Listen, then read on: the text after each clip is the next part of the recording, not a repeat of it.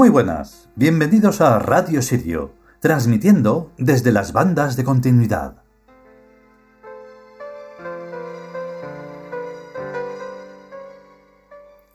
Y llegamos con el decimoctavo capítulo. Ahí a tope. Porque claro, em, voy a decir algo que no he dicho nunca, lo digo en broma. Es, de momento, el más importante. no, en serio, es que además eh, hay que irlo interrelacionando todo y sumándolo. Entonces, evidentemente que es, que es más importante, porque se va ascendiendo. Entonces, los demás no es que dejen de serlo, porque tienen que ser integrados en todo el camino. Entonces, este, que además está dedicado a la vida, nada menos, pues imaginaros. Porque aquí no vamos a hablar de la vida solo de, pues eso, del bípedo, que anda con sus dos patitas y es el más listo del universo. De eso, pero vamos, ni de lejos. No, no, todo lo contrario. Aquí vamos a hablar de que todo tiene vida. Y de que, es que realmente, aunque no, no lo dijera nada, nadie, ni lo escribiera nadie en ningún libro, todo tiene vida. Es lógica pura. Hasta el plástico, que ha sido, pues eso, un dinosaurio o lo que fuera. Y que se ha convertido en petróleo y que lo han convertido en plástico. Y que volverá a ser convertido en lo que sea y que entonces dará más vueltas y más vueltas. Lo que pasa es que, claro, en una civilización que no lo es y que además está realmente muerta, pues todo esto deja cao a cualquiera. O sea, sería peor que si escucharan el discurso más pesado y más, mm, en fin, más tonto. Entonces, todo esto se trata de lo de siempre. Hay que prestar atención, estar vivos, despertarse, darse golpes donde sea para, para ver qué, qué, qué, qué, qué pasa, qué pasa. Y entonces estar atentos. Y ya está. No hay más misterio ni, nada más. Vamos con la primera parte de este decimoctavo capítulo.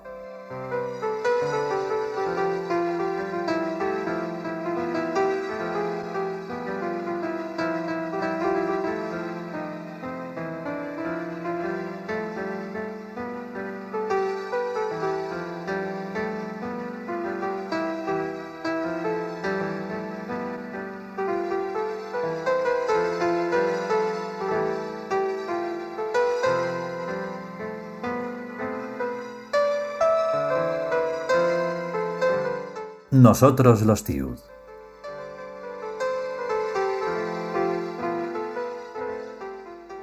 Décimo octavo capítulo. La vida. Primera parte.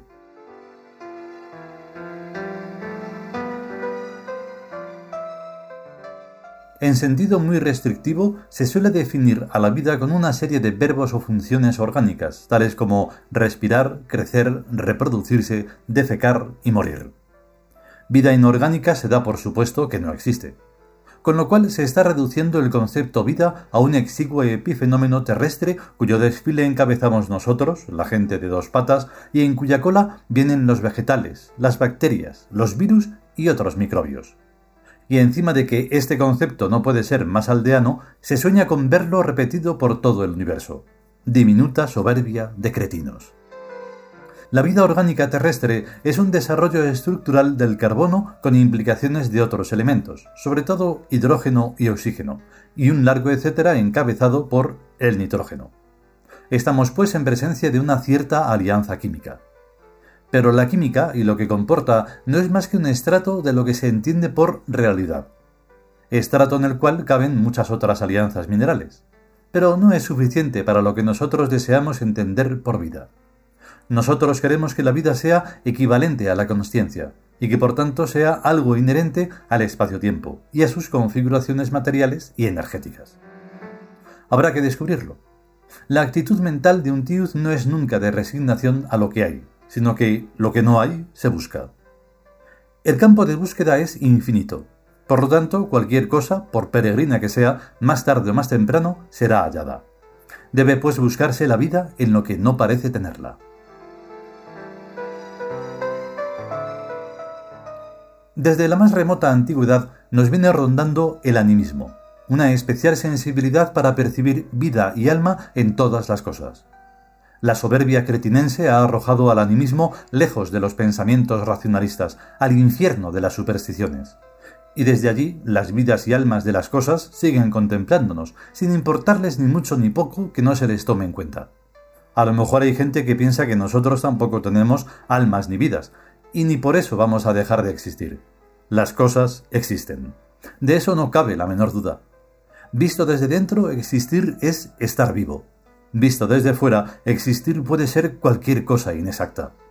Y en efecto, nunca algo es exactamente lo que se piensa. Siempre estamos tratando con aproximaciones.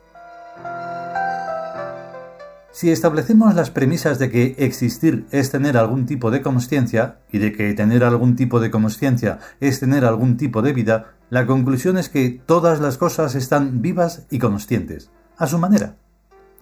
La cuestión está en saber si esas premisas son verdaderas o falsas. Y para averiguarlo no vale ponerse a alguien como modelo. Por ejemplo, un ciervo.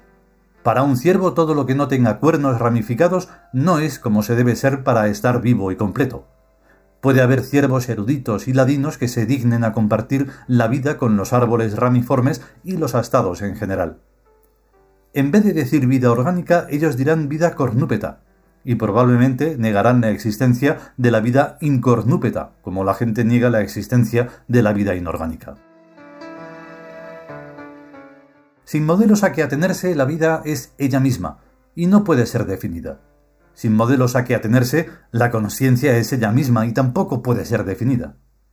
Pero vemos que vida y conciencia son núcleos de órganos y operaciones que coexisten activa y pasivamente con determinados hábitats y mundos, sin que se vea muy claro quiénes producen a quiénes.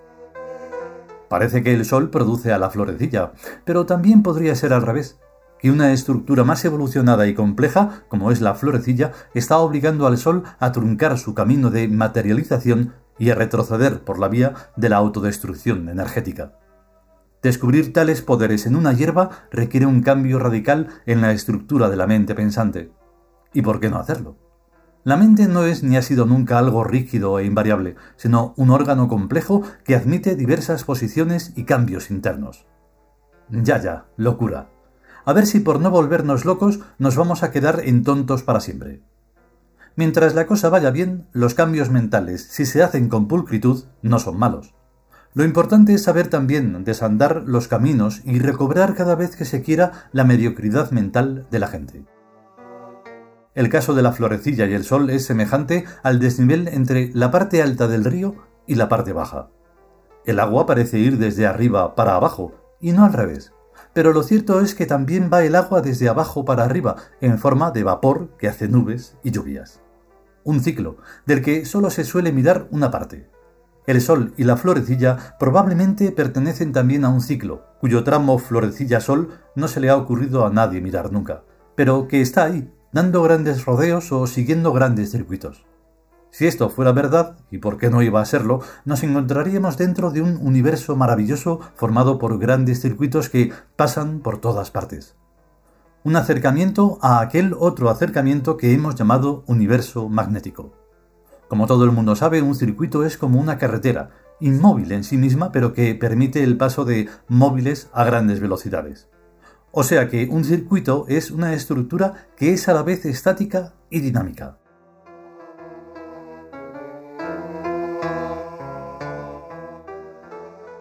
Un universo, pues, construido de tal forma, nos vendría de perlas, porque cada pequeña cosa nos serviría para incidir y ejercer influencia en los gigantes de la energía y de la materia, y sobre todo en sus íntimos entresijos espaciotemporales.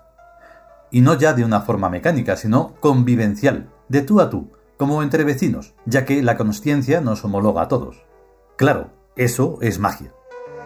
Cuando nos dignamos extender una amigable mirada por el espacio y el tiempo, se tiene la agradable sensación de un lugar donde se hablan todos los idiomas del infinito, pero donde todos pertenecemos a una misma civilización.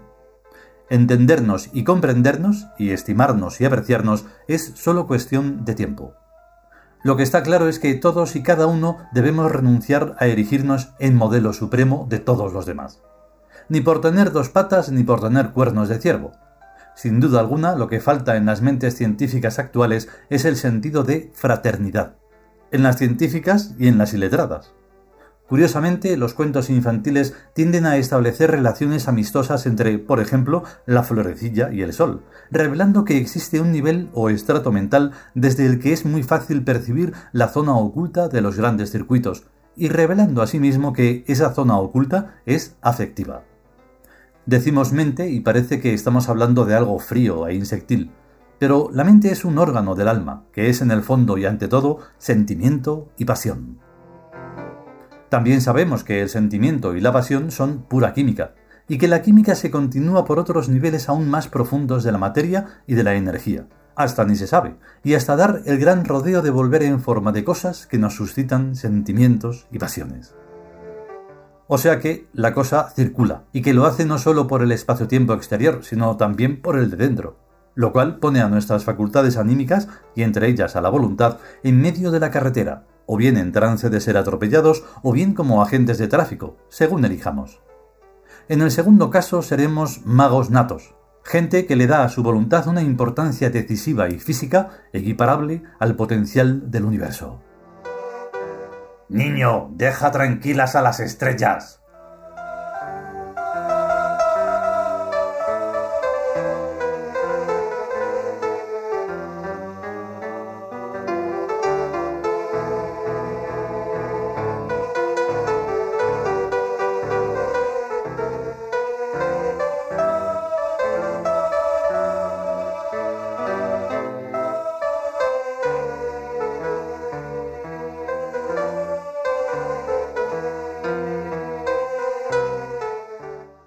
Y hasta aquí esta primera parte del decimoctavo capítulo, La vida, del libro Nosotros los tíos.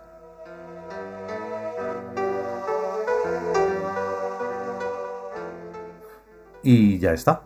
A ver, ¿quién en toda la historia de la humanidad se ha puesto a pensar en esa extraña y curiosa relación de entre la florecilla y el sol?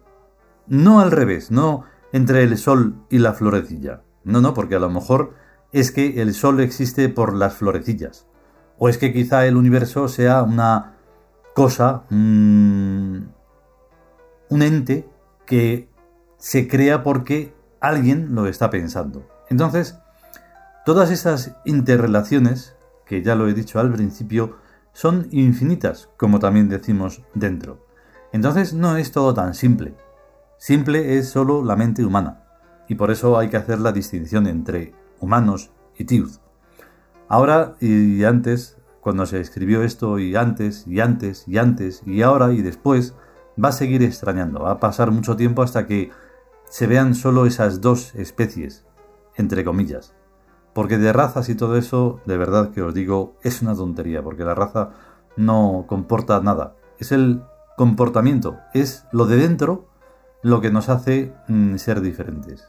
Elegir entre ser inteligentes o no, ser infinitos o no, ser conscientes o no. Y así todo el rato. Y entonces en eso no implica nada biológico. Es solo una cosa de espíritu, incluso de alma. Si podemos y sobre todo si queremos, volveremos con la segunda parte.